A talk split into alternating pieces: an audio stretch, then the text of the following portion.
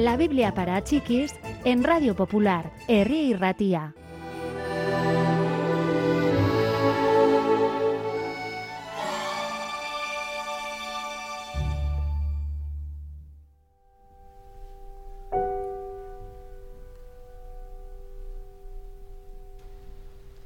Zacarías se detuvo ante la entrada del templo. Levantó la mirada hacia los pilares blancos y la decoración dorada que los rodeaba. No tenía una buena opinión del rey Herodes.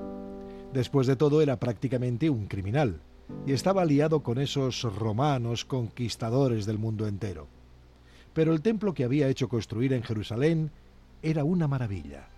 Zacarías solo había oído las historias del templo que su pueblo había construido cuando regresó del exilio. En aquellos días no tenían suficiente dinero para hacer algo espléndido, pero de este nuevo edificio el pueblo judío podía estar orgulloso. Zacarías entró con prisa al templo. Era sacerdote y le tocaba el turno de quemar el incienso en el altar interior mientras el pueblo oraba fuera a Dios.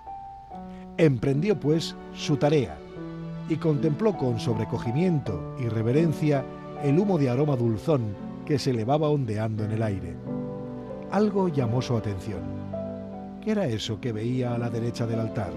No podía ser. No temas, dijo el ángel. Dios ha escuchado tu oración. Tu esposa tendrá un hijo. Le pondrás por nombre Juan. Será profeta y llevará a mucha gente de regreso a la fe en Dios.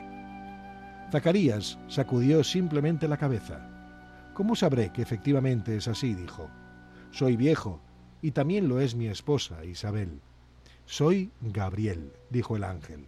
Te he traído este mensaje directamente de Dios, y tú no has creído en él.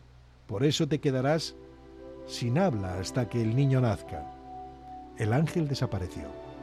Zacarías permaneció allí de pie y no supo cuánto tiempo, y después salió vacilando al exterior. Los que habían acudido a rendir eh, culto estaban aún allí, preguntándose por qué habrían tardado tanto.